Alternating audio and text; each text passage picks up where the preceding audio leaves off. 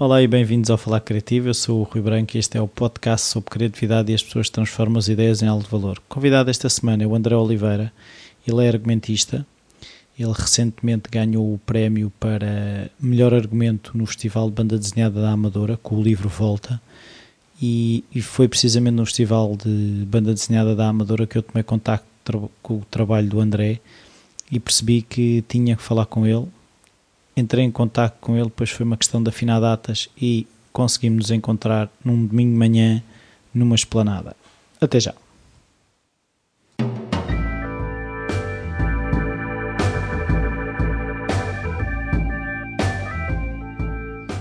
Olá André. Olá. Obrigado por esta oportunidade. Obrigado. A primeira pergunta é hum, se a criatividade estava presente na tua infância de alguma forma, se havia artistas na família, hábitos culturais, um familiar em genhocas, esse tipo de coisas? Um, há, há, duas coisas que eu acho que acabaram por uh, condicionar um bocadinho esta, esta vertente, ou esta. É um bocado uma identidade, não é? Porque isto não se, não se semeou, ou não se construiu, ou nunca houve nenhuma tendência familiar a puxar para, para esta área. Mas acho que há duas coisas. Uma delas é eu ser filho único um, e tinha primos na família, não tinha, mas, não, mas só podia estar com eles uh, tempos a tempos, ou semanalmente, ou se calhar até com períodos uh, maiores, então acabava por passar muito tempo sozinho. E acho que as crianças, quando passam muito tempo sozinhas, começam a, a inventar um bocadinho, não é? É um bocado Calvin e Hobbes, que eu sempre adorei, porque acho que aquilo é um ensaio de criatividade e de memória, porque realmente a criança está onde quer estar e acho que essa foi a primeira, foi uma das coisas que condicionou um bocadinho o fomentar da criatividade. E a outra, de facto, a, a nível familiar houve, houve, realmente também duas coisas. Uma delas é que eu tinha um avô que, que estava muito presente e que tinha andado na Antónia Rui, também tinha ali uma vertente artística e, e, e pronto, e fomentava também bastante isso. Um, e fazíamos coisas juntos. Aliás, tenho lá em casa bocados de folhas agrafados com gatafunhos e balões já uma, eu sabia que aquilo que já tinha visto aquilo em algum lado e queria replicar e pedia para ele escrever nos balões a história portanto aquilo são uns mini fanzines preliminares e ele fomentava muito isso, o desenho, a brincadeira da escrita e contava muitas histórias e isso, isso pronto, acabou por, também por condicionar muito.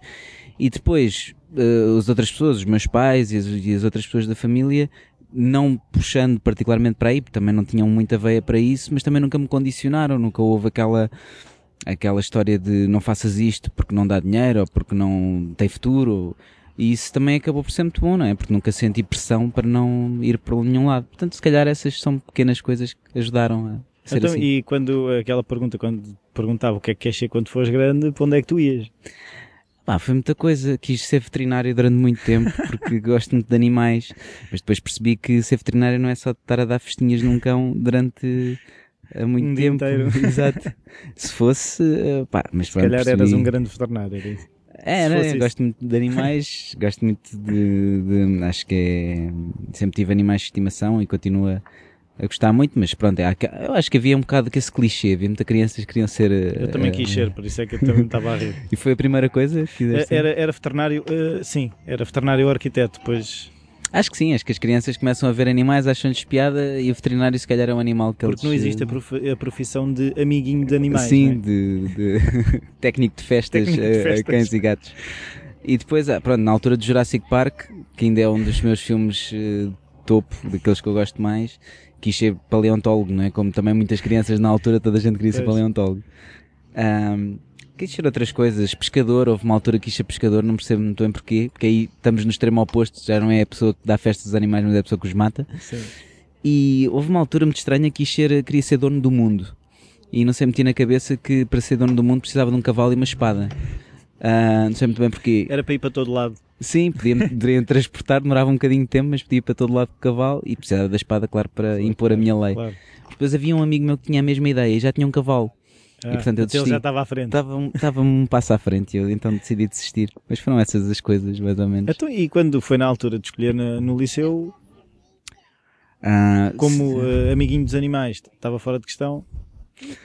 Pá, fiz aqueles testes psicotécnicos que na altura nada. me desfaziam. Não, deu, deu para arquitetura e deu para gestão de marketing. não sei muito bem uh, porque eu não, não, percebo muito bem esses, esses testes. Eu também ainda gostava que me explicasse. Exato.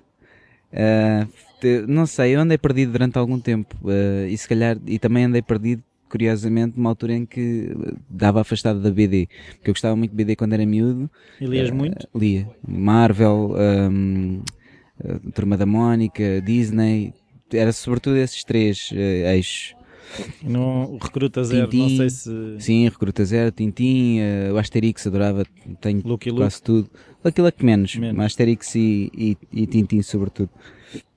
E depois, uh, mas depois deixei durante uma fase, na pré-adolescência deixei. E depois mais tarde, por acaso, os meus dois primos foram determinantes. O meu primo mais velho, era ele que comprava as BDs e claro que na altura os primos mais velhos, toda a gente fazia o que ele queria fazer, não é? Então a BD foi ele que me inseriu nessa altura. E depois mais tarde, quando eu andava afastado, uh, foi o outro meu primo mais novo que me apresentou ao Calvin e Hobbes. Toda a gente conhecia o Calvin e Hobbes, mas nunca tinha dado tempo para aquilo enraizar-se. E então aí voltou. E hum, andei uma altura, não sabia muito bem, queria ir para a arquitetura, depois acabei por ir dois meses para gestão, não fazia nada, não tem nada a ver. Depois acabei por ir para design na Faculdade de Belas Artes e aí também acabou por ajudar. As Belas Artes naquela altura eram muito conceptual, uh, trabalhava muito a parte da ideia e do conceito e eu, apesar de ser péssimo designer, acho que os anos que lá tive ajudou-me também a tentar depurar um bocadinho o raciocínio e o processo criativo. Então, e o que é que acabaste por eh, te formar? Design de comunicação. Design de comunicação. Nas Belas Artes. Sim. Então, mas e, e, o plano aí era? Não sei bem, porque uh, eu andei perdido durante tanto tempo. Porque eu andava a fazer o curso e depois uh, comentava com a, minha, com a minha mulher que uh, eu sabia perfeitamente que não ia ser bom designer, mas pronto, estava metido no curso, não ia desistir e não sabia muito bem aquilo que queria ser. Uh, e nessa altura, como eu também sempre tinha gostado muito de escrever, ela até foi ela que me sugeriu ir tirar um curso de escrita criativa enquanto estava a fazer a faculdade. E fui, comecei a escrever também, uh, comecei a escrever textos e comecei a escrever para banda desenhada. E depois no último ano de faculdade, como tinha duas cadeiras para, fa para fazer, e havia um, um núcleo de, de, BD e ilustração na, na faculdade, e ninguém queria pegar no núcleo, eu achei, bem, só me falta um ano para acabar o curso, e, não, e tenho tempo, deixa-me, vou pegar dinamizar. nisto, vou dinamizar isto e vou fazer o melhor trabalho que conseguir. Pá, e foi brutal, Fiz, tivemos ali um grupo de, de gente, uh, eu consegui reunir um grupo de gente até bastante variado, uh, eles estavam um bocado uh, céticos em relação ao núcleo, mas fizemos montes de exposições, começámos a trabalhar juntos, alguns deles ainda fazem BD, uh, uh, inclusivamente o Ricardo Reis, eu este ano lancei um livrinho com ele, Gentleman, era desse tempo e outros eram desse tempo. E, e depois aí comecei a perceber que gostava mesmo, mesmo muito de escrever e comecei a perceber, mas se calhar este, esta ideia, este processo todo do conceito criativo e do, do processo criativo e se calhar tudo ajuda-me bastante no, na escrita. Eu posso não ser bom designer, mas tenho noções gráficas e isso ajuda-me a escrever para a parte gráfica, portanto ajuda-me na banda desenhada e ajuda-me naquilo que eu depois me tornei a nível profissional, que é redator publicitário. Portanto, eu escrevo para uh, o texto ser aplicado num layout, trabalho a parte criativa, mas nunca sou eu que faço a parte gráfica, tanto na BD como na, na, na publicidade. Ah, mas eh, eh, eu, isto é uma coisa muito minha, mas é assim, eu, eu, eu afastei-me da BD enquanto não ser eu a fazê-la, porque eu não desenhava como os gajos da Marvel. Uhum. não houve em ti tipo BD tinhas que saber desenhar, percebeste que tinha, podias só escrever, como é que foi isso? Eu quando era miúdo era, era o miúdo que desenhava. Era sempre, era a minha grande vantagem, porque eu não Desenhas tinha... bem. Eu na altura desenhava, eu agora desenho quase tão bem como desenhava na altura, porque não evoluí, estagnei e, e chateei-me com, com o meu estilo. Um, mas quando era miúdo era sempre o gajo desenhava e era a minha grande a minha grande particularidade, porque de resto era um bocado apagado, dizer, era o gordito da turma era um bocadinho caladinho, certinho, mas quando desenhava destacava-me e as pessoas, eh, pronto, eh, reconheciam-me valor. Mas também escrevia, também fazia uns poemas, eu devia ser um puto altamente irritante. Eu quando olho para trás eu devia aborrecer. Eh, escrever sobre isso. Sim, não, eu escrevo, eu, aliás, eu, no, eu, tinha um blog de escrita de humor que era o, A Hora de Saguin, que depois até saiu um livro pela LPEP, em que eu vou muitas vezes à infância e, e digo tudo, muitas verdades, conto muita coisa do passado, sempre a gozar, não é? Porque eu acho que as coisas, eh, às vezes apetece-me brincar, porque a vida é muito pesada e é muito trágica, não é? E, e então às vezes a gente brinca com as coisas para, para, para aligerar. E tenho lá muita coisa dessa escrita. E, de facto na altura desenhava, mas depois, não sei, acho que comecei a ficar frustrado porque o meu desenho não evoluiu. E, e o meu desenho era muito específico, era um bocado Simpsons, Matt Groening, não, não era Marvel. Eu nunca conseguiria escrever, eu acho que não conseguia escrever grande parte dos meus argumentos, só as coisas que eu, uh, desenhar, desenhar grande parte dos meus argumentos, só as coisas que eu faço com o Pedro Carvalho, que é mais abonecado mais, mais cómico, é que se calhar uh, conseguia dar ali uns toques, mas ficava infinitamente pior do que aquilo que ele faz. Portanto, percebi, uh, eu gostava de, de, fazer qualquer coisa, ou gostava de tentar fazer qualquer coisa bem.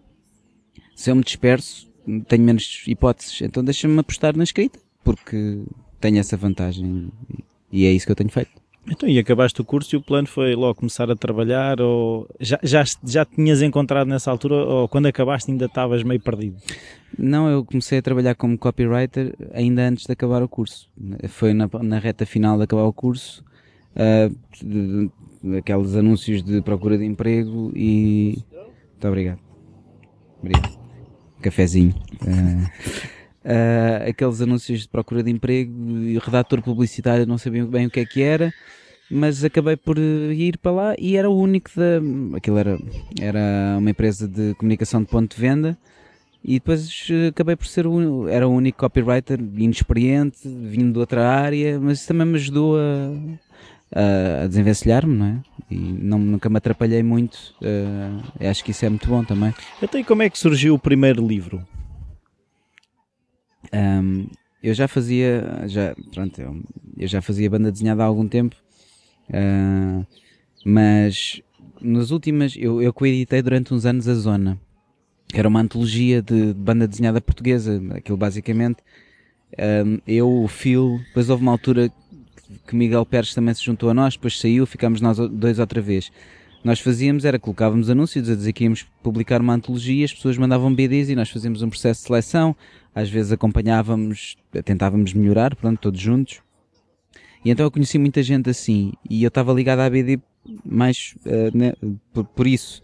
Fazia as minhas curtas para, para, para a zona, e depois participava em concursos, que também gostava muito de fazer, e ganhava alguns, e, e, e dava, ganhava-lhe o gosto. E, e depois fiz uma, e depois houve uma altura que, que fui comissário uh, para a banda desenhada da, da Trienal Movimento Desenho, que foi, foi um projeto piloto, que me parece que vai ficar pelo piloto, um, que era, pronto, que tentava aglomerar as iniciativas à volta do desenho pelo país todo, várias instituições, etc. E eu era comissário para a BD, portanto, assumi que tinha que apresentar algumas propostas eh, para isso. E ainda fiz algumas coisas. Uh, foi aí que começou a minha relação com a Caixa uh, publicar lá bandas desenhadas portuguesas, uh, de autores portugueses. Uh, fiz um evento, ou pelo menos organizei um evento no Forte Bom Sucesso, ali em Belém, uh, e, e, pronto, e, e acabei por, por fazer uma zona especial, que era a zona, a zona desenha. Tinha vários desenhadores e todos eles tinham uma entrevista e depois interpretavam o desenho e eu, a sua relação com o desenho. E, e, pronto, e a dada altura comecei ali a, um, apresentarmos isso na, na, no Festival da Amadora e o Mário Freitas, que é o editor da Kingpin, uh, foi ele que, que, moderou, porque às vezes é difícil arranjar moderadores para as apresentações, que isto acaba por ser um bocado incestuoso. Eu, eu nem todos têm à vontade para falar em público, então eu apresento os livros de outras pessoas, outras pessoas apresentam os meus às vezes, depois as pessoas é difícil, não há assim muita gente que, que queira e se sinta à vontade para fazer isso. E então tive ali o início de uma relação de proximidade com o Mário e tive a ideia do rock e falei com ele, porque já tínhamos esse canal aberto, falei com ele assim muito uh, para o ar, a dizer, olha, tinha ideia para esta história, nem sequer estava a pensar se ele queria publicar ou não. E ele achava, ele na altura achava, acho eu, que eu tinha talento, mas que pronto, que era que as coisas precisavam de ser. Era um bocadinho, que aquilo ainda estava ali a ser trabalhado. Eu quando lhe falei naquilo nunca pensei, porque estava ali um bocadinho afastado. Mas já estava escrito ou era só uma ideia na altura? Era uma ideia. No, no Festival da Amadora, agora na, na exposição, e por acaso falta uma menção a isso, aquele texto de entrada, o texto de entrada da, da, da, minha exposição, é o texto que eu escrevi para lhe apresentar a ideia, dizer, olha, isto é aquilo que a história é. E depois eu descodifiquei aquela sinopse mais formal a dizer, ah, isto é o que eu queria fazer, que eu quero fazer com esta história. E ele achou, achou piada e, e pronto, e depois até foi um processo bastante normal, bastante orgânico, uh, e depois a dada altura, pronto, tinha feito um livro e, e, percebi que, que, era, que era isso que eu queria fazer e é isso que eu tenho vindo a fazer. Até como é que foi uh, o momento em que tu escreves uh, uh, o guião, o argumento, não é o guião, o argumento, e depois já tinhas um desenhador em mente? Como é que, como é que foi o aproximar de uma coisa com a outra, né? a escrita e o desenho? Um, o, o rock, na altura, muito cedo, tivemos a ideia de que seria, que queríamos propor a ideia ao Osvaldo. Um, aliás, eu tinha falado com o Osvaldo uns dias antes de ter falado com o Mário acerca deste livro e dizer, olha, vamos fazer qualquer coisa juntos, ou gostava de te apresentar uma ideia. Disse aquilo para o ar, nem sequer sabia o que é que ainda teria, mas sabia que, pronto, eu gosto, gosto do trabalho do Osvaldo e, e, e ele andava, eu andava lá no estúdio, no, no The Lisbon Studio, na altura, e ele ia lá por alguma razão e pensar, olha, quando cá vieres a gente há de falar, tenho, de fazer qualquer coisa juntos. Eu até nem pensava que fosse uma coisa tão grande, podia ser uma, uma curta ou qualquer coisa. E depois me falei com o Mário e, e, e, o Mário, pronto, gosta muito, também gosta muito do Osvaldo e, está, e já publicou o Osvaldo outras vezes. E, e pensámos que podia ser uma boa opção, porque o livro era grande, não é? Pelo menos nos nossos standards, na altura havia menos, agora começa, no festival foram lançados não sei quantos livros, 60, 70, 80 páginas, o do Osvaldo agora é enorme, Uh, mas naquela altura, há dois anos atrás, uh, nem era assim tão comum, não saiam assim álbuns tão grandes. E o Osvaldo, quando, quando mete o, ali a caixa de velocidades a trabalhar, ele é bastante rápido até. E é uma pessoa que cumpre. Então até foi uma coisa bastante orgânica. Quer dizer, ok, temos este livro, eu já tinha vontade de trabalhar com o Osvaldo, vamos propor isto ao Osvaldo, correu bem. Então e um, demorou-te muito tempo a escrever? Um... E foste logo, ou seja, a escrita foi independente dos desenhos do Oswaldo ou vocês iam trabalhando? Não, não. não foi, a escrita foi toda feita antes. Uh, eu, na altura, tinha algum tempo, estava como freelancer no, no Lisbon Studio e foi uma aposta que foi uma aposta minha de dar prioridade a esse projeto durante um tempo. Não demorou muito a escrever, porque eu fazia-o regularmente. Foi para aí, se calhar, um mês de escrita, não, não me lembro de ter sido mais Uh, o, eu ia escrevendo uh, partes, de, por exemplo, balizas de páginas 10, 15, 20, mandava para o Mário, o Mário dava as suas indicações, sempre muito cirúrgicas e muito. Foi muito bom trabalhar com ele. Uh, foi a primeira colaboração, depois entretanto já tivemos mais, mas foi bom porque ele um, nunca quis desvirtuar, ele, apesar de também escrever eh, para BD, ele nunca quis desvirtuar o texto, nunca quis tomá-lo dele, eu sentir que estava a perder a mão. O que ele fazia era dava indicações muito cirúrgicas e, a maior parte delas, aquelas que eu não concordei, eu, eu falei, argumentei e até muitas vezes, se ele, se ele, se ele achasse que eu, que eu tinha razão, as coisas passavam. Mas grande maioria das pormenores que ele apontava eram, eram bem apontados e as coisas melhoraram, sem dúvida, por causa da ação dele. Mas foi isso, foi um mês em que eu estive a trabalhar mais com o Mário, para o Mário. O Mário dava feedback e depois quando, quando o Oswaldo recebeu o guião ele já estava fechado. Depois o Oswaldo ainda teve ali uns meses a fazer esboço, etc. E depois quando foi a fazer eh, as pranchas fez tudo de seguida. Eh, uma coisa que eu gostava de perceber é como é que, eh, qual é que era o teu, o teu pensamento, o teu mindset, tipo, eu vou escrever um livro, tipo, começas a disparar assim, ah, eu tenho uma ideia, mas achavas-te capaz já na altura, ah, se não havia aqui, tipo, o que é que eu me estou a meter? Um, eu já tinha escrito alguns livros que não, que não, mas não eram de banda desenhada. Tinha escrevi, escrito coisas assim mais pequenas, texto literário, etc. Não, eu nunca tive grandes problemas em, em dar passos uh, que não tenho bem a certeza se vou, se vou ser bem sucedido ou não. Pá, eu, eu tenho uma. Continuo a ter a mesma postura que é. Go for it. Uh, sim, é, é. Pá, a vida é curta e, e nós, apesar de tudo, se temos a liberdade e temos a possibilidade de fazer determinadas coisas, acho que, como há pessoas pelo mundo que não têm essa possibilidade de todo e há situações bem piores que a nossa, acho que devemos a nós próprios arriscar. Pá, se há essa possibilidade, acho que temos que acreditar em nós. E, e, eu também não estava sozinho, não é? Tinha um editor presente que, que estava ao meu lado e que me ia dando motivação, por isso ainda hoje agradeço uh, a muita gente, tenho muita gente a quem agradecer, tenho o Geraldo Deslino, que foi ele a primeira pessoa dentro da, da BD portuguesa que quando eu quando o meu trabalho era muito, muito pior do que aquilo que é hoje, ele uh, dava-me motivação como dá a muita gente. O Mário, a partir do momento em que se tornou meu editor, dá-me motivação, aponta-me aquilo que acha que não está bem, mas motiva-me. Rui Brito a mesma coisa, o Pepe Del Rey, que também publicou a mesma coisa, os meus amigos próximos do, do meio da BD, são sinceros e, e, e também, também me dão alguma, algum alento. Pá, portanto, sim, não, nunca tive, nunca tive muito Nunca medo. te sentiste sozinho, é isso que eu percebo agora. Não, não, isso ajuda, isso ajuda. Não, eu, por acaso, eu até li o prefácio do Casulo. O Casulo é uma coletânea de textos, de argumentos teus para vários ilustradores, uhum. certo? E o texto do Mário Freitas em que é, é, fala na tua capacidade de aglutinar pessoas à tua volta. Uhum. Uh, sentes que isso tem sido realmente uma peça fundamental no que tens conseguido até aqui? Sim, uh, tenho a certeza que sim. Eu tenho muitos defeitos, mas acho que também tenho algumas qualidades. Um, e a qualidade, eh, eu tenho um ego pequeno, não tenho um grande ego. E isso faz com que eu me consiga relacionar com muita gente. Um, até porque eu acho que eh, as pessoas não são todas iguais e a nossa maneira de, de lidar com elas também, não sendo totalmente diferente, eu, eu gosto de tentar adaptar-me um bocado. E, e, sempre tive essa ideia, essa, essa vertente associativista desde o tempo da faculdade Sim. e do núcleo e tudo mais. E ajuda-me no sentido em que eu uh, puxo por muita gente. Eu tenho noção que. E o, Pedro Carvalho uma vez disse-me, quando veio para, para o lançamento do Casulo, que se não fosse eu, ele não fazia BD. E eu sei que há outras pessoas que não fosse eu, eles não faziam banda desenhada se, se, isso é bom, se é mau, se lhes faz feliz, é bom. Então, claro. se calhar, eh, se eles se fazer BD faz feliz alguém, e se eles fazem BD por minha causa, e se eu contribuo para a felicidade deles, fico contente. Uh, se eu puder somar a isso, contribuir para a felicidade das pessoas que leem e estão entusiasmadas e gostam dos livros e das histórias, melhor, sinto-me melhor comigo próprio também.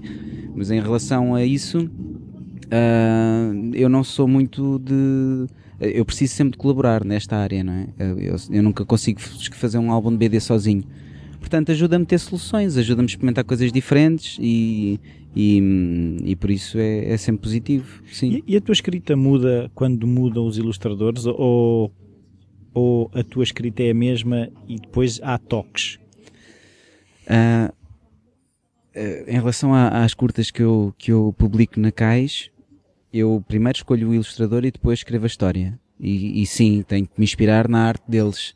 Um, apesar de às vezes pensar, se calhar estou a fazer mal, porque se calhar devia escrever antes e isto ser um desafio. Yeah. Sair completamente diferente, fiz para eles, mas em primeiro lugar, eu, eu tenho que olhar, é, a história tem que ficar boa, ou seja, a, prioridade é sempre que o livro, que a curta, que a banda desenhada, que as pranchas ficam bem. Fiquem bem porque, para poderem apelar às pessoas, para as pessoas lerem e, e gostarem, ou não gostarem de todo, porque também uh, não, não quer ser consensual. Tá? É normal que haja gente que não goste. Uh, mas eu acho que é mais correto assim, pensar na arte deles e pensar como é que, o que é que eu tenho dentro do meu leque de histórias e temas e intenções que se enquadra ali, para aquilo sair bem que essa é a minha prioridade. Em relação aos livros, eu não gosto de fazer uh, coisas muito parecidas, porque os álbuns que eu tenho uh, lançado, publicado, são todos muito diferentes. Porque eu gosto de variar, e gosto de experimentar, e, e, e, e gosto de me desafiar a mim próprio. E portanto, os ilustradores também aparecem um bocadinho uh, enquadrados nessa minha busca, dessa minha busca de coisas diferentes. E portanto, aí, aí nesse caso não é tanto, eh, não sou eu tanto a adaptar a minha escrita à linguagem deles, eh, é um bocado eu a escolher em função da linguagem que eu tenho ali. Portanto, é um bocado diferente. Mas sim, tão, são duas coisas que estão ligadas. Sem dúvida. E é importante que, sim, que seja, precisamente porque o meu objetivo sempre não é mostrar trabalho, não é uh, brilhar uh, e deixar o o ilustrador ir para segundo plano não é te mostrar o ilustrador e eu estar lá para ir a cavalo do ilustrador e, e aproveitar-me dele.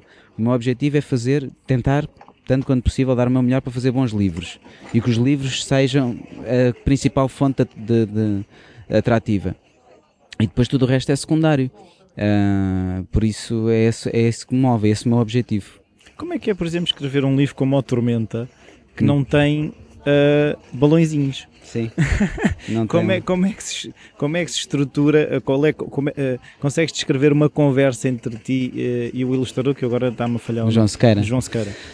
Uh, epá, curiosamente, foi até uma coisa bastante fácil e bastante orgânica. Não houve grande dificuldade, porque hum, eu queria fazer um. O primeiro livro que eu publiquei de banda desenhada, se calhar muita gente não sabe, ou, ou se calhar não se lembra, era um livro pequenino, tinha para aí 15 ou 16 páginas, que foi publicado pela BDTeca de Beja e chamava-se Há Sempre um Elétrico Espera por Mim. Foi com a Maria João Careto e era um livro dedicado ao meu avô pelas razões que já falámos, e, e, mas o meu avô teve outra, os meus avós tiveram outra importância, foram realmente uns segundos pais e pessoas que, que eu tenho como grandes referências. E eu queria escrever um livro para eles os dois, porque realmente a minha vida e aquilo que é hoje, hum, eu a dada altura isto, isto é quase uma homenagem, porque a maneira como eu vivo a minha vida e os meus, os meus valores e a minha maneira de estar é, é, é, vai beber muito ao amor deles e à maneira como ele, a unidade que eles deram a, a tudo. Portanto, tenho a sorte de ter dois avós, um casal com 90 e tal anos, que, que foi uma, uma coluna, uma pedra basilar para a família e tudo mais. E eu, quando olho para mim, realmente isto, a minha vida é como se fosse quase uma homenagem. E, e eu não sei como é que vai ser o dia da manhã, pronto, o tempo está contado para todos, se calhar sou eu que vou antes, não, não, não posso garantir isto. Às vezes são pensamentos negros, mas é verdade, não sei quem vai antes. Mas de qualquer maneira, nós vamos nos separar, inevitavelmente, uh, num futuro que eu espero que não seja próximo. Uh, mas eu queria fazer um livro em que lhes mostrasse esta minha devoção, é? esta minha adoração. Eles sentem-no porque eu mostro, uh, mas mas achei que fazia sentido criar qualquer coisa para eles que eles pudessem ver, entender e ler depois no final aquela carta. Acaba com uma carta dedicada a eles. Sim. Um, e então, um bocadinho, há duas razões pelas quais o livro não tem legendas. Uma delas é para que eles pudessem compreender mais facilmente. Não é que eles não consigam ler, mas acho que é, é mais sensorial, é mais emotivo. E a segunda é porque é uma coisa tão pessoal que também era importante para mim que as pessoas se identificassem e que não fosse uma coisa só de mim para mim, seria muito egoísta. E portanto aquilo é como um sonho, é, uma, é um processo mais uh, uh, dado a outras interpretações, com, com vários sentidos. Uh, para, algumas pessoas podem ler e achar que aquilo é até bastante simples, o que quer dizer que se identificaram e que perceberam ali um significado, diz-me também muito sobre eles. Outras podem achar mais confuso, mas se calhar eh, lendo várias vezes conseguem, se acharem que vale a pena, conseguem perceber algumas coisas. Um, e então o processo para a escrita foi muito simples. Eu sabia o que é que queria contar, sabia que havia ali uma série de memórias que eu queria incluir na, na no livro havia aquela base ficcional que é toda muito simbólica e metafórica. A, história desenrolou-se eh, de uma forma até bastante rápida. E, e depois eu dei, eu dei, liberdade ao João, dei liberdade, ou o João sabia que tinha, um, o, tinha um aval para, para criar muito a partir daquilo que eu tinha escrito. Mas sabias à partida que não ia ter texto? Sabia. Era, foi logo das primeiras coisas, que é, eu quero fazer um livro de 60 e tal páginas sem, sem texto quero que seja só arte. Que eu gosto muito da arte do João e, e queria que ele, que ele libertasse também aquele, aquele fator. Uh, as formas criam formas e, e aquele fator Consegui orgânico. dizer tudo sem ter que ter lá o balão. Sim, sim, sim. Porque eu acho que o, que o João tem um excelente storytelling e acho que as, um, ele tem ali pranchas muito fortes e tem a, a história desenrola-se de uma maneira muito muito uh, fácil percepção eu acho. E portanto mas mas dada a várias interpretações e, e daquilo que eu conhecia do trabalho dele achava que ele era o, o, artista ideal para isso. E não me enganei eu fiquei muito contente com o resultado final. Uh, quem vir o guião deste, deste, deste livro comparado com os guiões dos outros percebe que há uma diferença um bocado grande, porque eu neste livro só escrevi aquilo que se passava em cada uma das pranchas. Não fiz o full script, explicar cada uma das vinhetas, etc. E todos os outros livros eu fiz isso. Uh, e desta não fiz porque o João comunicou que não se sentia muito à vontade em ser muito limitado. E eu aqui, como, como fazia todo o sentido que o livro fosse. Uh, tivesse um storytelling forte e eu não queria estar a meter-me nesse processo porque ia atrapalhar, então eu deixei isso mais a ele, uh, mais, mais uh, da responsabilidade dele e acho que resultou bem. Então eu gostava de perceber é a partir do momento em que tu tens uma ideia, tu começas logo a escrever, começas a apontar coisas, uh, tens a necessidade de, de ver aquilo concluído depressa, dás tempos de folga à coisa, como é que é? É. Um, cada caso é um bocado um caso. Há, há, há livros muito diferentes. Por exemplo, Milagreiro. É, aqui eu já tinha escrito uma prima, um, um primeiro capítulo, tinha sido publicado na Café Espacial e o Rui uh, da Polvo disse-me, convidou-me a fazer o, a continuar e a fazer um livro, etc. E aí, a partir do momento em que ele me lançou esse convite e que eu percebi que havia a oportunidade de fazer uma coisa que eu já queria fazer, que era a juntar o Filipe Andrade, o Jorge Coelho, que são dois bons amigos pessoais, com outros artistas que eu também admirava e gostava de trabalhar, embora não esteja tão próximo, que é o, o caso do, do Plati, do Ricardo Tércio, o Cabral também estávamos no estúdio, também estávamos próximos. Uh, e aí foram para aí dois meses, é que eu por acaso tive férias entretanto e, e até desenvolvi, tive a ideia para a história e foi bastante rápido, porque eu sabia que também tinha timings apertados e para lançar para a Amador eles tinham que ter tempo, etc. Mas, por exemplo, o Vil, que é um livro que tem uma base histórica, eu tive um ano a fazer pesquisa, fui fazendo. Um, porque também não tinha, não tinha aquela linha narrativa, não tinha uma história. Eu tinha história, mas não tinha uma história. Ou seja, eu sabia que era o Diogo Alves, tinha que pesquisar acerca dele, como é que era a Lisboa do século XIX, como é que ele tinha morrido, porque é que a cabeça estava na, na Faculdade de Medicina. Uh, fui, pronto, fui ao Aqueduto, evidentemente nunca tinha ido, mas tive, tinha que lá estar, tinha que ver como é que aquilo era. Uh, fui à Cinemateca ver um filme do início do século XX, do, do um filme mudo sobre o Diogo Alves. Uh, li livros, fiz a, fiz a minha pesquisa, mas não começava a escrever porque não tinha uma história, não, só tinha uh, aquele, aquilo que era factual, supostamente, porque também já há quem diga que não foi ele que, que cometeu aqueles assassínios. Mas pronto, a história é o que está escrito e a gente toma uh, aquilo por certo ou não. E a dada altura, como, quando, quando tive a ideia para a narrativa, até correu bastante rápido. Depende um bocado do tempo que eu tenho, mas uh, e quem é que define esse tempo? demora mais. Uh, eu, eu, por acaso, nós temos sempre aquelas balizas que é, é faz, vai, faz mais sentido lançar os livros nos festivais ou, ou no que diz respeito a Portugal ou, na, ou em Beja, ou na Amadora, e agora temos a Comic Con também. Ou seja, nós temos sempre essas, essas datas em que um, a lançar faz mais sentido lançar aí. Portanto, tenho a data de, julho, de junho. Normalmente, se há um livro que aparece por esta altura, é possível lançar para Beja e então a gente começa a ver o que é que tem que fazer para as coisas serem assim se for mais tarde, pá, isto só para a amadora, mas nunca, ou seja, os deadlines são sempre esses, são, porque é quando é melhor comercialmente, vai lá mais gente, e eventualmente o livro tem mais exposição e compra-se mais. Sim, a, a, amadora, pelo que eu percebi, lançaste quatro livros. Sim. Uh, como, como é que é assim, uma questão é lançar um livro, outra coisa é lançar quatro. Sim. Uh, tanto que eu vi como uma coisa qualquer no, não sei se foi no Facebook, tipo, uh, o, o André e a sua publicação de dezenas de livros, ou Uh, essa, essa, uh, o ser prolífico, uh, tu sentes que, que é fácil escrever tanto, não, não sentes, epá, apetecia-me só lançar um agora durante um ano e dois anos, estar assim. Percebes o que é que eu estou a dizer? Sim.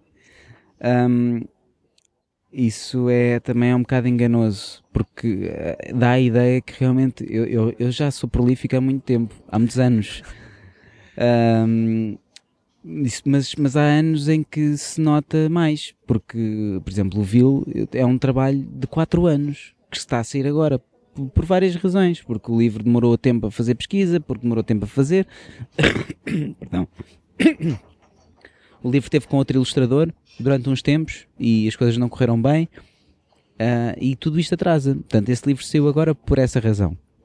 O Volta saiu em Beja. O Volta foi outro processo de 4, 5 anos de escrever, o livro foi escrito por, eh, nem, naquilo nem começou por ser um livro, começou por ser um projeto para, para a net, dava, havia uma combinação com outra editora, aquilo ia ser um livro digital, mas depois também não, não, não ocorreu. O André Caetano teve um ano a fazer esboços, encheu livros com esboços, ou seja, isso também foi um processo grande. O Milagreiro foi escrito este ano, o Tormenta foi escrito este ano, o Living Will também. Há três livros que foram escritos agora mas outros que saíram este ano já vêm atrás. Portanto, isto, do prolífico, o prolífico realmente acontece já há muito tempo. Uh, este ano isso verificou-se mais, para o ano se calhar vai-se verificar um bocadinho menos, e se calhar para o outro ano mais outra vez. Entretanto a vida também mudou, tenho um emprego diferente, tenho uma filha, Portanto, isto agora, isto não todos os anos vai poder ser assim. Eu não quero é que se tenha a ideia de que eu faço coisas a metro, ou porque se faz muitas coisas, tenho um bocado de medo não, que as pessoas achem se, isso. Não, sim, mas eu não, não senti em nada do que encontrei que, que tu fizesse a, a questão é que é, é, o quase parecer fácil, ninguém, toda a gente sim. sabe que não é fácil, mas é o quase parecer fácil. Ah, não, quer dizer, acho é que é, é tudo uma questão de energia eu há coisas, há coisas na vida que não tenho muita energia, que me sinto profundamente incapaz de fazer. E eu acho que é a grande maioria das coisas. Uh, porque não tenho jeito para nada. Eu às vezes, pá, não tenho jeito para nada. Eu em casa não tenho jeito para nada. É uma frustração. Uh, em geral, não tenho jeito. E, uh, Mas querias ter? Sim, dava-me jeito de ver coisas para arranjar em casa e eu ser capaz de fazer isso. Dava-me jeito às vezes o carro, de haver um problema no carro e eu ser jeitoso com o carro. E dava-me jeito de ser jeitoso com mil coisas do mas dia a dia. Não é uma questão de opção. Não. Será, talvez, uh, mas cada vez é mais difícil também uh, contrariar isso. Eu digo, ah, não tenho jeito para cozinhar, não tenho. E já, ah, mas também não, não, não te esforças. É pá, eu sei, mas eu desde todas as vezes que eu tentei, as coisas correram pessimamente e eu não tenho paciência e, e sou bruto e, e fico, fico chateado comigo mesmo. E a escrever, não. A escrever, eh, ou pelo menos para contar histórias e fazer estas coisas, eu sinto-me com um peixe na água, sinto-me bem. E, e então nem sei se tenho jeito para isto, porque pronto, tenho feito, há pessoas que me reconhecem valor e eu fico contente. Sim, os prémios existem. É, isso é Sim. onde eu queria chegar também. Qual é a tua relação com os prémios? Uh, os prémios são bons para os livros. Não são bons para ti. não, são bons para os livros. Há aqui várias camadas. De, o meu objetivo é sempre o livro. É sempre que saiam bons livros, que as pessoas uh, gostem ou não gostem, porque depois eu também não, não fico agarrado a eles. Quer dizer, a partir do momento em que os livros são publicados, deixam é de ser teu. meus e a são de cada pessoa. Pá, eu não fico nada ofendido. Eu acho muito estranho uh, aquelas pessoas que vêm defender os seus próprios livros, ou para a net, ou. Eu não tenho nada que defender o meu trabalho. Uh, o meu trabalho está feito. E depois nós, nós todos passamos a vida a julgar as coisas. Eu tô, não gostei deste café, está queimado. Ou gostei muito daquele sumo de laranja que Billy. Ou seja, nós passamos dia, os dias a avaliar as coisas. Entre é normal. O bom e o mau. É, faz parte. Ou, do, ou mais ou menos. E nós temos, estamos sempre a avaliar. E nós próprios também nos avaliamos muito. Por isso, os livros saem, há pessoas que gostam, pessoas que não gostam. Acho que há mais pessoas que gostam do que não gostam. E isso deixa-me satisfeito. Mas uh, também gosto de correr riscos e o Tormento é um risco, por exemplo, em relação aos outros livros todos. Porque, mas também já tem havido pessoas que vêm ter comigo, ainda ontem, e que tinha gostado muito, tinha se identificado muito, e eu disse, pá, eu fico contente. Fico sempre contente se o livro foi uma boa surpresa e foi bom para as pessoas. Por isso, o meu grande objetivo é que os livros saiam bem, que os livros tenham hum, divulgação, que as pessoas os leiam. Os prémios são bons para isso. Há prémios melhores que outros. Prémio da Amadora é, é ótimo. Esta, esta exposição que, que, está ainda hoje. Termina hoje. É o último dia. A exposição ficou ótima, eu adorei, porque por várias razões, não é por uma questão de ego, é porque estão ali não sei quantos uh, ilustradores representados numa exposição no argumentista e porque estão os meus guiões integrais dos livros todos. E eu acho que isso é ótimo. Eu acho que é ótimo para, para as pessoas. Quer dizer, o meu método é o meu método. Eu, eu sei que tenho ali um processo que tem alguns pontos de contacto com outros argumentistas, mas aquele é o meu método. Mas acho importante as pessoas terem contacto com isso, mesmo pessoas às vezes que têm vontade de começar a escrever. Portanto, eu para mim, claro, fico contente por ganhar, sempre, não é? Uh, ah, um, não, não me é totalmente indiferente, mas eu acho que se perdesse, ou se não ganhasse, também não, eu não estou à espera de nada, tudo, tudo é um bónus. Fico contente pelos livros, fico contente, bem disposto, porque sim, porque é bom. Mas não faço isto por prémios, não faço isto porque gosto de ver o meu nome escrito nos sítios, não é por essa razão, porque eu, minha, as minhas prioridades são outras. Aquilo que para mim é muito importante não é isso. O importante para mim são coisas que estão, uh, são extra trabalho. Tem a ver com família, tem a ver com, com relações humanas e tem a ver com aquilo que realmente importa na vida. Uh, do resto, sim, se tu fazes as coisas, eh, isso, se tens um processo de criação e se dás um bocado de ti, epá, é bom que, é muito bom que as pessoas vejam isso e que reparem e que tenha, tenha expressão e que sinta aquilo que eu senti este ano na Amadora, que é, pá, havia havia pessoas muito interessadas e entusiasmadas É com a. BD portuguesa. Entusiasmo. Sim, e isso é muito importante. Eu- agora queria perceber é- qual é a tua relação com os livros que já saíram. Ou seja, se tu vais reler aquilo e pensas, ah, eu para o próximo, se calhar. eh, Ou seja, se há uma aprendizagem de uma reflexão sobre o que é que já está feito, caminhos para livros seguintes. Ah, sim, eu não sou muito de olhar para trás, no sentido em que eu, eu não sou capaz de fazer aquilo que alguns autores fazem e que não, eu não tenho nada a criticar, porque se calhar eles até fazem bem. Mas há, hum, eu não sou capaz de lançar um livro e de andar um ano, dois anos a apresentar o livro em vários sítios. Eles fazem, até se calhar é uma coisa que se, que se devia fazer, porque realmente, epá, eu, eu apresento um livro em Beja e foi vista, a apresentação foi vista por meia dúzia de pessoas e se eu, se eu fosse apresentá-lo ah, ao Alentejo, noutro sítio qualquer, mesmo que fosse outra meia dúzia de pessoas, mas eram pessoas que não teriam contacto. Mas eu não gosto muito de fazer, não, não, não é da minha, da minha personalidade de fazer isso porque eu estou sempre a passar à frente. Eu olho muito pouco para trás e muito, muito pouco para o lado. Um, e os livros uh, não me servem, os livros antigos, claro que são sempre aprendizagem, mas eu não preciso olhar para trás Já para, para senti-lo. Ficou eu- lá. fica lá. Um, até porque eu não sinto que tenha uma, uma linha, uh, não sinto que haja. como é que eu ia te explicar? Há pessoas que têm quase uma temática, há autores que têm quase uma temática. O Tim Burton, por exemplo, mal comparado, não tem nada a ver, mas Ele tem um mundo dele. ele tem um E Ele universo. conta histórias do que se passa lá. Pronto, ele tem um universo e ele, ele explora esse universo. Eu não tenho nenhum universo, porque tu, tu, tu for de vês o rock e vês o Vil, por Sim. exemplo, não tem nada a ver um com o outro, não é? Se calhar há pessoas que podem dizer sim, mas nota-se ali, não sei o quê. Não sei, eu não Consegue duvido. sempre encontrar qualquer coisa. Sim, mas eu acho que não há assim um processo, não, não, também não estou muito agarrado. Isso também me ajuda um bocado se alguém diz alguma coisa do meu trabalho, ou se me diz muito mal de mim, eu não fico muito ofendido naquela de. Eu não sinto que tenho ali uma carreira, não é uma carreira, mas estou a construir um, uma. qualquer coisa. Não, eu, vou- eu vou fazendo livros porque gosto de fazer livros e gosto de, de ir variando e explorando as, as várias temáticas, aquilo É. que me apetece. A analogia que eu me lembrei agora é parece que estás a escrever na areia em vez de estar a escrever na pedra. Quando escreves na Sim. pedra, Sim, sim, fica, sim, né? sim, sim, sim. o escrever na areia é uma coisa que. Sim, é, é isso mesmo. Não, claro que em casa tenho os meus li- os livros que eu publiquei, estão todos numa estante, estão ali juntinhos. Pá, Sim, porque, Com mas isso é uma- velas e não, não é com é, é por- é uma Estão questão quase de altar. obsessiva compulsividade de tê-los ali juntos, porque sei lá, por, alguma razão dá-me jeito de tê-los juntos, mas não, não fico a olhar para aquilo e não fico. ah, secção o maior. Está escrito Exato, por baixo. né? Exato.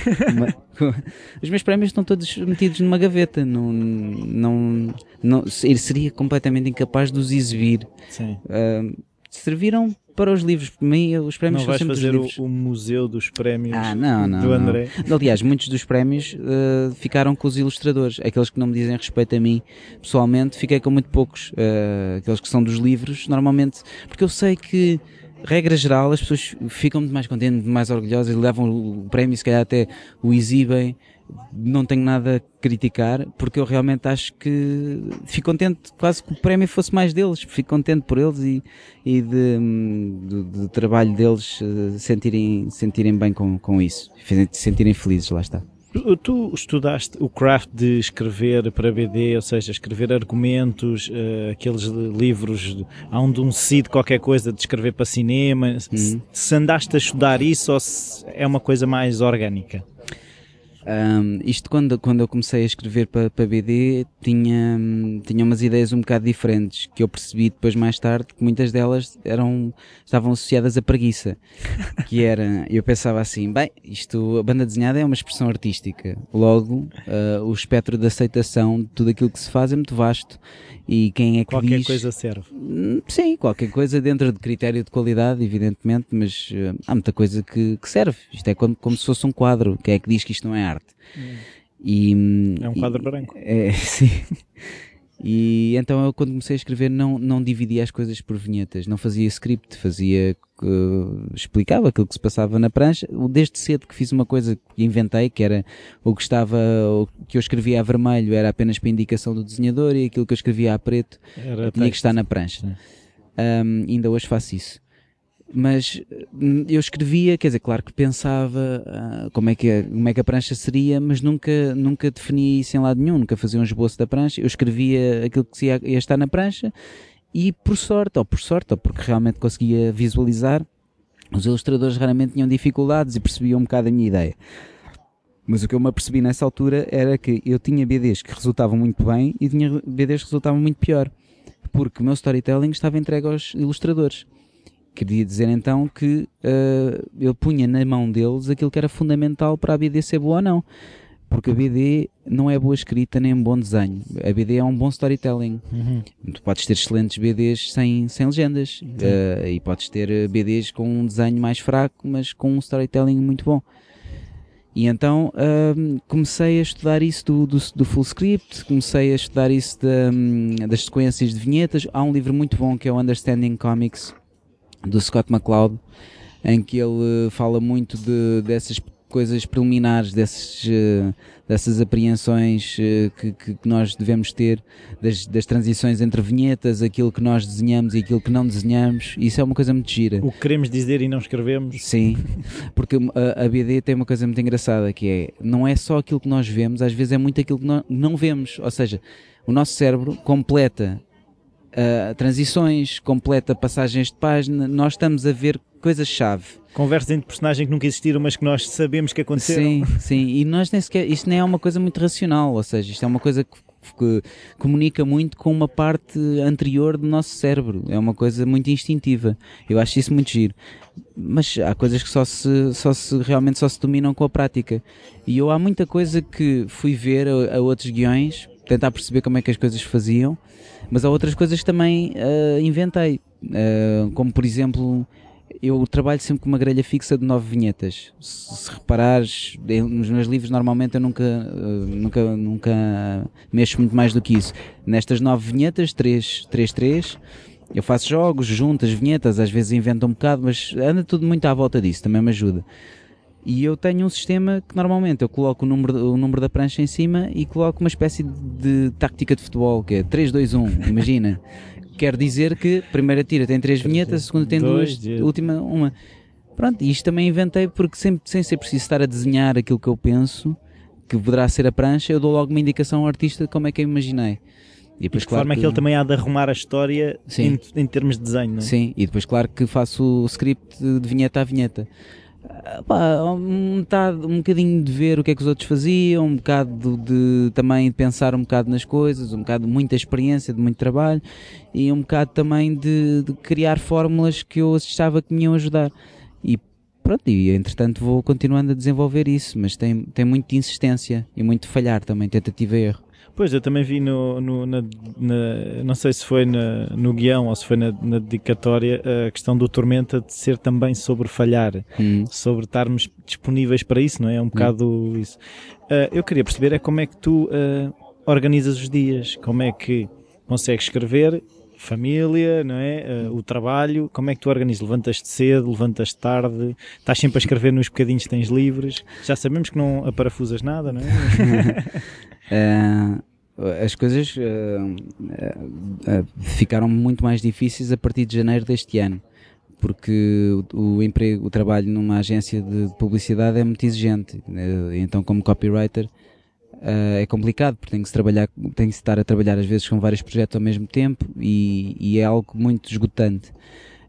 essa tem que ser a minha prioridade, porque neste momento é aquilo que me dá estabilidade e, e, é importante, é, pelo menos eu tenho, eu tenho que ter isso porque tenho contas para pagar, tenho e porque gosto também. Se fosse um, um, trabalho que não fosse criativo, ia ser muito triste e muito difícil para mim. Mas este, não sendo contar histórias, às vezes é, consegues pôr storytelling, às vezes a, a falar de produtos, etc. Essa é a minha grande prioridade. Um, depois chego a casa também, uh, a minha segunda prioridade ao nível diário, porque na verdade é a minha primeira, mas a nível diário é, é importante chegar a casa, dar banho à miúda, estar um bocadinho com, com a miúda é a minha filha, não é uma, uma senhora que eu tenho em casa, tenho que lhe dar bem. Que é miúda? não, estar com, a, estar, estar com, a, com a minha mulher, estar com a, com a minha filha, e isso é importante. Depois hum, há um tempinho por dia que eu dedico a isto da BD, mas hoje em dia. Uh, as, os projetos uh, levam mais avanço ao fim de semana, que é quando eu tenho um bocadinho mais de tempo, e eventualmente nos períodos de férias dedico-me um bocadinho mais à escrita para os livros. Um, mas lá está, eu este ano lancei muita coisa que vinha de trás. de trás. da minha vida no Lisbon Studio, que era muito diferente, que era dedicada só a projetos pessoais e freelance, uma coisa mais uh, easygoing. Uh, e eu agora tenho uma vida muito diferente, portanto é normal que as coisas também sofram uma quebrazinha, eh, porque é normal também. Também agora parar um bocadinho mais, acabar, dedicar-me se calhar mais às coisas que já estão, um, às séries que estão começadas, porque não, não gostaria nunca de interromper. O Living Will tem que acabar para o ano, o Volta tem que continuar, o Gentleman tem que continuar, portanto há séries começadas que eu tenho que continuar. Essas são as prioridades a nível de trabalho e depois uh, ir fazendo outras coisas porque é importante, mas uh, não é fácil gerir este tempo. Há muita coisa, tem que ir buscar tempo a, a, ao não fazer nada, tem que ir buscar tempo a ver televisão por ver televisão, tem que ir buscar tempo a jogar computador ou jogar Playstation, mas, uh, mas pronto, é melhor assim, eu acho. duas coisas disso que tiveste aí a, a dizer. É, uma é o Living Will, eu sentir que parecia que uh, seria uma história que uma pessoa mais velha, uhum. ou seja, um caminho, uma série que uma pessoa mais velha iria começar.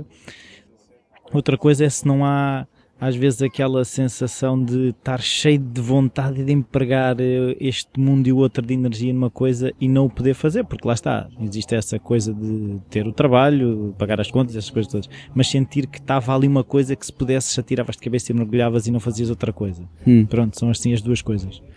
No fundo vamos tudo cair na questão da relação com o tempo, não é? Sim.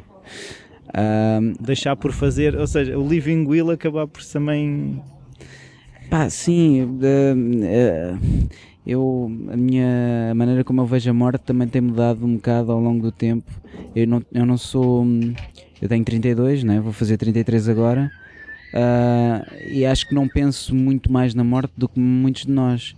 É, só que eu penso muito nisso ao ponto de às vezes ter, um, ter sentimentos muito dispares. Ou seja, nós vivemos no, entre duas grandes uh, dimensões avassaladoras, entre dois grandes pedaços de negro, que é tudo aquilo que aconteceu antes de nós e tudo aquilo que vai acontecer depois de nós. Na realidade, nós, na história de, do mundo, do universo, do que quer que seja que é isto, somos uma partícula insignificante. Portanto, esta vida que nós temos e que, que eu acredito que é tudo o que temos não é quase nada. Uh, e eu, uh, mas eu penso muito, faz-me muita confusão aquilo que, que, está perdido para sempre, não é? Tipo, por muito, às vezes, uh, passado não foi, não foi perfeito, não é? Teve as suas coisas más, mas faz-me confusão estar perdido para sempre. São coisas que nós não vamos poder voltar a viver. As pessoas que perdemos aqui, eu acredito que nunca mais as vamos rever. E, e isso faz muita confusão. Uh, aquilo da perda eh, faz muita confusão. Um, e depois, acho também que a vida é demasiado complexa para nós acharmos que há coisas perfeitas ou há soluções perfeitas. Uh, e então, daí também a ideia do Will de uh, as coisas resolvidas, de partir em paz porque se sente que, está tudo resolvido, que se deixou tudo em paz. E eu acho que isso não é possível. Uh, se bem que quero deixar aí aberto quais é que são as minhas conclusões finais, porque ainda faltam dois números. Uh, mas, uh, mas é um bocado isso, é, às vezes, como a gente, nós às vezes podemos estar rodeados de pessoas e podemos nos sentir muito sozinhos. E no fundo foi o que ele sentiu, não é? Ele sentiu-se sem nada, sozinho, não é? Sentiu que não, não tinha razão, razão para aqui estar e que então uh, o living will dele, não é? o testamento dele seria uh, resolver tudo. Mas isso é uma utopia, como é uma utopia nós acharmos que quando morrermos vamos para um sítio onde estão lá os nossos familiares perdidos e todas as pessoas que nós amamos. Isso não é não, não, não é lógico, mas, mas eu também vivo sempre numa, num combate comigo próprio porque nós não podemos ver isso à luz da lógica, é? porque nós, tu quer que que exista, se existe alguma coisa para além disto, não está ao alcance do nosso entendimento limitado. É? enfim, é tudo muito complexo, mas uh, um, eu penso muito nas coisas e, e, isso do Living Will foi um bocado esse, esse, desespero, foi quase um grito de desespero de, do absurdo que é isto tudo e de que não há nada que a gente possa fazer para evitar que isto seja realmente absurdo. E, e a única coisa que podemos fazer é mesmo. Uh, se tivermos, tivermos a oportunidade disso, sempre que o tivermos a oportunidade, temos que aproveitar e temos que fazer aquilo que gostamos e divertir-nos e sermos felizes, porque a felicidade também não, é não é um, um estado de espírito permanente, é uma coisa que acontece a espaços e nós também temos que fazer por isso. Uh, e o facto do Will ser mais velho, o Will tem muito a ver comigo. É uma história também que ele, a personalidade dele ou aquilo que ele decidiu fazer tem muito a ver com coisas que eu penso e reflexões dele têm muito a ver comigo.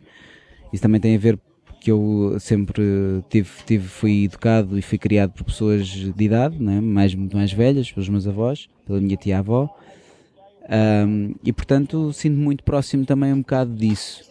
Uh, e foi e foi um bocado foi um exagerar de coisas que eu já sinto agora que é, ok, com 32 anos houve muita coisa que eu tenho que vivi que pessoas com quem me incompatibilizei ou vice-versa e coisas que não estão resolvidas nunca vão estar e eu pensei, uma pessoa com o triplo desta idade, a bagagem que essa pessoa não terá e o desespero que não, não sentirá em sentir que isto está tudo muito mal resolvido por, por aqui. Se calhar nem é isso que acontece, se calhar uma pessoa quando chega mais velha, se calhar há muita coisa que já deixa de se importar e vê as coisas de outra maneira.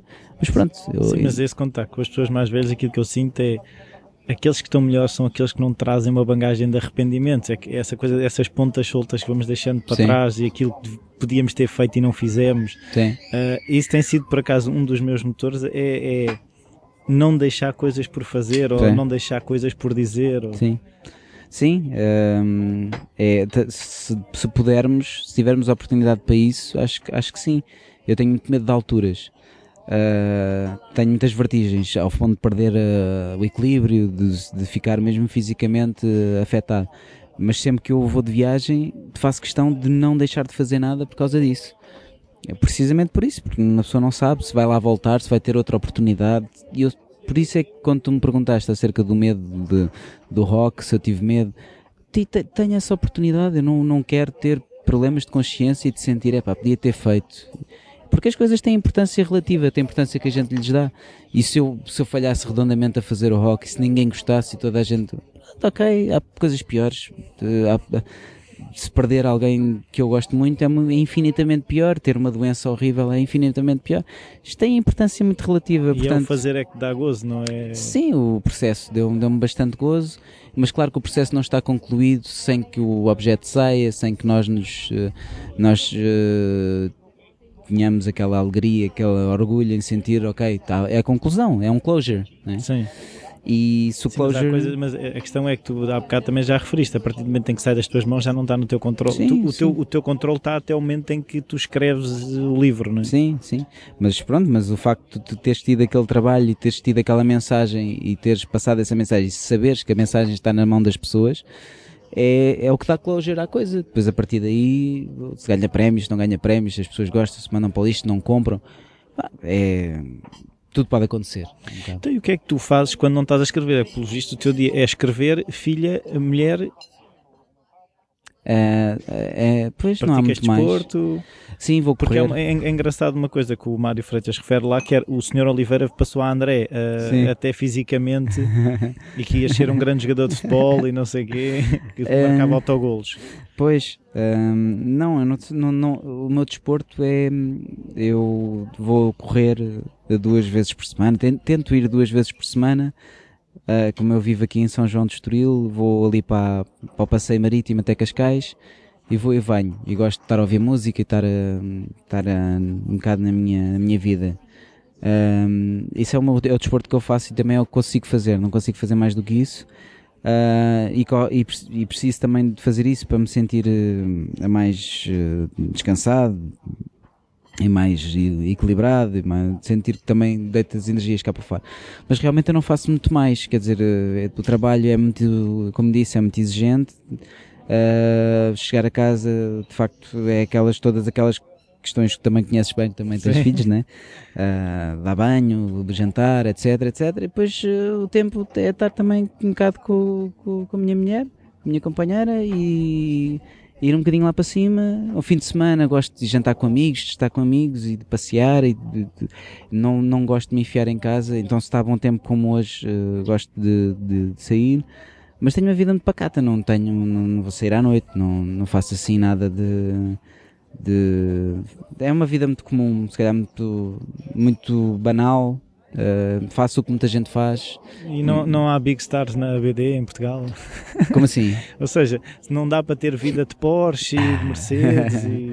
Não, uh, não, nada, muito longe disso. Uh, como sabes, o mercado é, é pequeno. Um, já é uma grande coisa as pessoas não sentirem quando sai BD portuguesa, não sentirem diferença ou não acharem que nós estamos aquém. Ah, tá bem, mas é BD portuguesa. Um, sempre houve muito boa BD portuguesa. Tenho lá a BD nacional de, de há muito. uh, de em cada ano saiu sempre boas coisas. Se calhar saía era menos, se calhar saía mais por, uh, às vezes para um, para um nicho de, de pessoas. Eu tenho um, um vasto, um vasto leque de, de interesses, gosto de banda desenhada de vários. Ah, Eu acho piada às pessoas que dizem eu não gosto de banda desenhada. Banda desenhada é tão, É tanta coisa. é tão extensa, é? tem tantos temas, tem tantas coisas diferentes. Um gajo diz que não gosta de banda desenhada. Epá, é difícil arranjar alguém a dizer eu uma não gosto de isso cinema. é preguiça. É um bocado, é porque, pronto, então mas o que é que é banda desenhada? Ah, Tintins e Asterix, e, pá, pá, por amor de Deus, não é? Eu li ao Patinhas. É uma patinha. Eu não tenho idade para ler banda desenhada. Pá, há muitos, há muitos, ahm, há muitos clichês e muitas ah, coisas um bocado ignorantes que, que ainda há muitas barreiras, mas eu acho que há, há menos. Este ano, mais uma vez, pá, digo porque estou contente e então hei de repetir isto enquanto me lembrar. Este Até ano que a voz dou. Exato. Senti um entusiasmo grande em relação à BD portuguesa. Ah, pá, isso é muito bom. Ahm, e isso é, isso é muito bom dentro daquilo que nós estamos habituados agora. Assim, Porsche, é um universo. Então, onde é assim, agora eu estava aqui a pensar assim, tu és uma laranja que se espreme o dia inteiro tipo a escrever. Como é que a laranja se alimenta? Ou seja, o que é que tu consomes? Consomes cinema, também lês outras BDs, lês, lês livros, como é que é? Eu leio muita banda desenhada. Ahm, eu, como, como tenho duas viagens de comboio, por exemplo, pelo menos por dia, não é? Eu vou sempre a ler BD. Ah, eu já houve uma altura que via muito cinema. Agora é, é uma fase um bocado. Estás-me a dizer isso, tem, tem graça, estás-me a perguntar isso, porque outro dia estava a pensar nisso mesmo, que é, pá, eu não ando a, A alimentar a a absorver, a absorver o suficiente. Mas é difícil nos dias que correm porque a miúda ainda é muito pequenina ah, e, e é, é complicado porque nós andamos sempre muito cansados e é difícil. Eu e a, e a minha mulher ah, a ver filmes agora, pá, 15 minutos e estamos a dormir. Mas já havia alturas em que vi imensos filmes e, e, e tinha uma vida mais ativa no que diz respeito à procura de referências, etc. Mas pronto, vamos assumir isto como uma Tens fase. agora o Estoril Film Festival que correr esta Pois, semana. que nunca aproveita. fui e Pá, pá, é, sempre um erro é muito brutal. Bom, muito bom. Mas, por exemplo, agora para o próximo fim de semana vou a Leeds para o festival Thought Bubble, eh, que é um festival de cómics. Pá, isso de certeza que me vai dar, eh, vai ser muito bom porque vai me estimular muito, Alimento. vai me alimentar muito. Pá, depois, eventualmente, ah, pois em dezembro trevo, irei à Comic Con, portanto, mais, de certeza que irá haver mais coisas. Depois tenho ideia de que até quando a miúda for um bocadinho mais velha, ou quando tiver um ano e tal, começar a, a- a ter eh, mais. Ela é muito curiosa, mas ter mais interesse pelas coisas, se calhar vou querer ir mais a sítios com ela. Há coisas às vezes mais específicas para ela, outras coisas se calhar que vou levá-la também ahm, para também para estimular e para, para, para, alimentar esse interesse. E eventualmente eu também fazendo coisas em família também vou captando. Mas sim nesta fase estou- não estou não estou tão a esponja como devia. Mas pá, são fases temos que assumir isso assim. Então agora queria, para fechar, um livro que tenha sido importante para ti ou que tu tenhas oferecido bastante. É pá Pode ser mais do que um, pronto. Uma Sabes vez que esta- estas perguntas são sempre complicadas porque eu vou dizer uma coisa e depois daqui a Vais-te 15 lembrar de minutos vou 30 pensar. Bem, mas pronto, vou, vou dizer. hum, Vou dizer. eh, eh, olha, uma coisa é um livro que eu ofereço muitas vezes eh, e já, ofereci, já comprei várias vezes para oferecer a pessoas diferentes, que é um livro muito bonito, que é o livro do Paulo Monteiro, O Amor Infinito que Tenho e Outras Histórias. O livro uh, é todo bom, tem várias histórias curtas. O Paulo é um ser humano extraordinário, sem palavras, pode descrever, é um homem incrível. O Paulo era, era, então, era vê ótimo. Vê se tratamos disso. Uh, porque é um ser humano incrível e é, um, é, um, é uma grande inspiração. Uh, não só a nível como ser humano, mas como, como autor também. E o, o Paulo fez um livro há uns, há uns anos que ganhou prémios na, na Amadora também, que, que era este, o Amor Infinito Tem e outras histórias. E neste, neste livro, é um livro de BD, há lá, um, há lá duas histórias que são maravilhosas. Uma delas comoveu-me imenso, que é uma história dedicada ao pai dele. E eu, uma delas é dedicada ao pai dele, a outra é ao avô. E a dedicada ao pai dele, se não me engano, chamava-se Porque é este o meu ofício. E que também era um bocadinho aquela dedicatória eh, muito, muito boa. Lê, lê que vai, de certeza que vais gostar. E isto, e isto eu pensei, isto é uma homenagem. Isto é, em meia dúzia de páginas de banda desenhada, se calhar tem um bocadinho mais, não me lembro bem ele fez uma homenagem muito bonita ao pai. E é incrível como é que uma pessoa consegue realmente de, de colocar a fasquia. Eu vou fazer uma homenagem ao meu pai. E, e, isto é uma fasquia muito alta. Eu tenho que estar à altura disto. E ele teve a altura disso. E foi muito, foi muito foi muito bonito ler, ler. E eu tenho dado a muitas pessoas, pessoas que às vezes não leem beda desenhada, não têm esse interesse, eu tenho oferecido esse livro. Porque esse livro é muito poético e mesmo para aquelas pessoas que não têm uh, o hábito de, de, ler BD, é um livro que podem apreciar.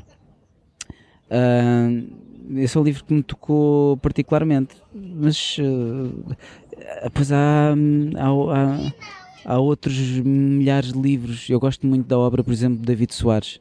Um, o David, que também era ótimo para o teu podcast, o David tem, tem uma obra que, riquíssima. passar uma data de contacto. Sim, sim, sim. Pá, o David é uma obra riquíssima. E não só dentro da banda desenhada, como, como romancista, os romances dele são, são incríveis. E mesmo álbuns de spoken word que ele tem, sempre dentro de um universo que é um universo muito dele e, e o David tem alguns, alguns romances que eu gosto muito, também já tenho oferecido, que é Lisboa Triunfante, por exemplo, que é um romance extraordinário, que entre o histórico e o fantástico, ele é, eu arrisco dizer, eu acho que é um, é, para mim é um, é um, dos melhores do mundo na, naquilo que faz. E é uma, tenho, tenho uma grande reverência, porque acho que é um, uma pessoa interessantíssima. Uh, pronto, os livros dele também. Enfim, eu podia estar aqui a Sim. dizer muita coisa. Eu acho que as grandes referências uh, estão um bocadinho em todo lado, uh, mas eu, para o meu trabalho, as minhas grandes referências estão sobretudo no, no dia a dia. Não há nada que imite a vida real. É? E há coisas que eu vou buscar, eh, muitas das coisas, muitas das reflexões não têm a ver tanto com outras obras. Quando tu me perguntas se eu ando a absorver, porque eu, eu, normalmente o meu processo não é absorver eh, Sim, uh, informação artística para depois dar o meu output. Porque muitas das coisas que me levam a escrever estão ligadas uh, ao dia a dia, às pessoas, às, a, a, pensamentos que eu tenho, a memórias de infância, memórias Mas essa capacidade de, de, dos autores nos tocarem numa coisa que nós temos lá adormecida. Eu acho sim. que é, eu quando me exponho à arte é, é, um bocado essa procura de ser tocado nesses pontos que sim. eu vou adormecendo. É, é verdade, sim, é verdade. Sim, aquilo é, é, nem que seja para isso, para despoltar coisas que nós sentimos e, e coisas que têm a ver connosco. Sim, uh, mas, mas pronto, mas uh, sobretudo tem a ver com isto, tem a ver com uh, tem a ver com as reflexões que às vezes até me são sugeridas em momentos que eu nem sequer estou em nenhum sítio, nenhum museu ou nenhuma sala de cinema. Eu tenho muitas ideias a, a tomar duche, por exemplo, porque é, é um clichê, é um, mas é verdade. É um clichê porque, porque são, ou a conduzir, porque são momentos quase de meditação, Sim. em que nós estamos ali e estamos a pensar. E há muita, muitas, muitas coisas que me surgem nessas alturas. Se calhar também uh, uh, ganhando do facto de ter uh, dias antes ou ontem visto qualquer coisa na net que, que me fez despoltar. Mas são esses momentos de, sozinho em que sou obrigado a estar comigo próprio que, que me ocorre muita coisa. É a mesma última pergunta, mas eu tinha mesmo a fazer, assim, tu, tu no, no rock escreves, escreves lá, escreves na tua pessoa. É, aquilo que eu pergunto é, é possível escrever bem não sendo na nossa pessoa, ou seja, se é possível tocarmos nos outros sem, sem ser escrito na nossa pessoa? Um, o que tu queres dizer no, na nossa pessoa, como assim? Ou seja, eu escrever sem tentando escrever com uma voz que nunca seria a minha. Percebes o que é que eu estou a dizer? Se não houver um, não estou a dizer que seja toda a verdade, mas uma parte de verdade naquilo que eu estou a escrever. Um, as personagens, as minhas personagens falam todas de maneira diferente, ou a grande maioria delas falam de maneira diferente. Uma coisa é a voz da personagem, outra coisa é aquilo que, que é um bocado, faz parte do ADN delas, não é? Eu, eu não, Mas não consigo... têm todas um bocadinho de Tem, ti. tem, tem. Sim, era aí, era, acho que é um bocado isso que é o que está no fundo da questão e no fundo da resposta, que é não me consigo dissociar de disso, de, da minha própria identidade e daquilo que eu sou, porque eu acho que o trabalho só faz sentido se tiver uma parte de mim. Epá, por isso é que eu, por exemplo, eu não, não acho, não, nem de perto nem de longe, acho que teria unhas para isso, mas imagina, se me pedissem para fazer histórias de, de super-heróis, ou de Batman, ou de Homem-Aranha, eu, eu acho que há sempre possibilidade de pôr um bocadinho de ti, não sei o quê, mas é, é, eu acho que não, não, me, não me sentiria nada à vontade, porque é um universo muito, muito afastado do meu podia sempre pôr referências próprias, mas é, tinha, tinha que estar a entrar num universo que não me dizia respeito nenhum. E eu abordo sempre uh, campos da minha psique em todos os livros do rock. Abordo, pá, até há muita coisa pessoal, familiar, uh, de experiências minhas. O Vil, que é um livro muito diferente, eu exploro muita coisa negra também, mas da minha própria personalidade. Eu capaz era, porque também às vezes as pessoas escrevem livros sobre que são obrigados a continuar séries que já tinham sido criadas e têm que escrever coisas que estão, estão longe daquilo que é, que é o dia a dia delas e conseguem, porque é um trabalho, mas isto para mim não é um trabalho, isto é mais do que um trabalho, tipo, é uma extensão da, da minha do, do meu contributo, do meu ser e do meu contributo para, para, para a vida, não é? E para, para a minha existência. Portanto, não, não acho, não acho possível, ou pelo menos não acho plausível, ou não me interessa escrever histórias que não sejam na minha pessoa. Porque, porque é essa a grande razão pela qual eu faço isto. É só por isso. E, e não chega a doer a escrita? Ah, é, uma, é um processo, muitas vezes é um processo muito doloroso. E é, é quase uma dor masoquista, que é, é uma frustração enorme, porque é tu, uma pessoa está sempre um, convencida de que, que, que, que tudo o que faz é um bocado medíocre, mas, mas, mas também há que saber uh, afastar-nos daquela que é, no, que é a nossa fraqueza natural e pensar, pronto, dentro daquilo que são as minhas qualidades e as minhas valências, só sai da minha caneta ou só sai do meu computador aquilo que eu achar que está correto ou que está bem. Pronto, depois logo se vê. Uh, mas, mas custa, claro que custa, porque isto não é. Hum, não é uma, sempre uma alegria de eu achar que, que, que, que é pá, tenho tanta qualidade, sou tão bom, ei, qualquer coisa que eu escrever é maravilhosa. Eu acho que é horrível uma pessoa, se uma pessoa viver assim entusiasmadíssima consigo própria, acho que uma pessoa tem que ser sempre insatisfeita e tem que sempre pensar que a próxima coisa tem que ser muito diferente e tem que ser melhor, em muitos aspectos. Um, mas pronto, a dor faz parte, todas as dores da, da vida fossem essas. Hum, acho que era uma maravilha. Autoimpostas. É, é isso. Acho que sim. Eu estava aqui mais não sei quantas horas a falar contigo, mas uh, respeitoso do teu tempo. Muito obrigado, obrigado André. Até obrigado, próxima. felicidades para o podcast. Tá, obrigado. Obrigado.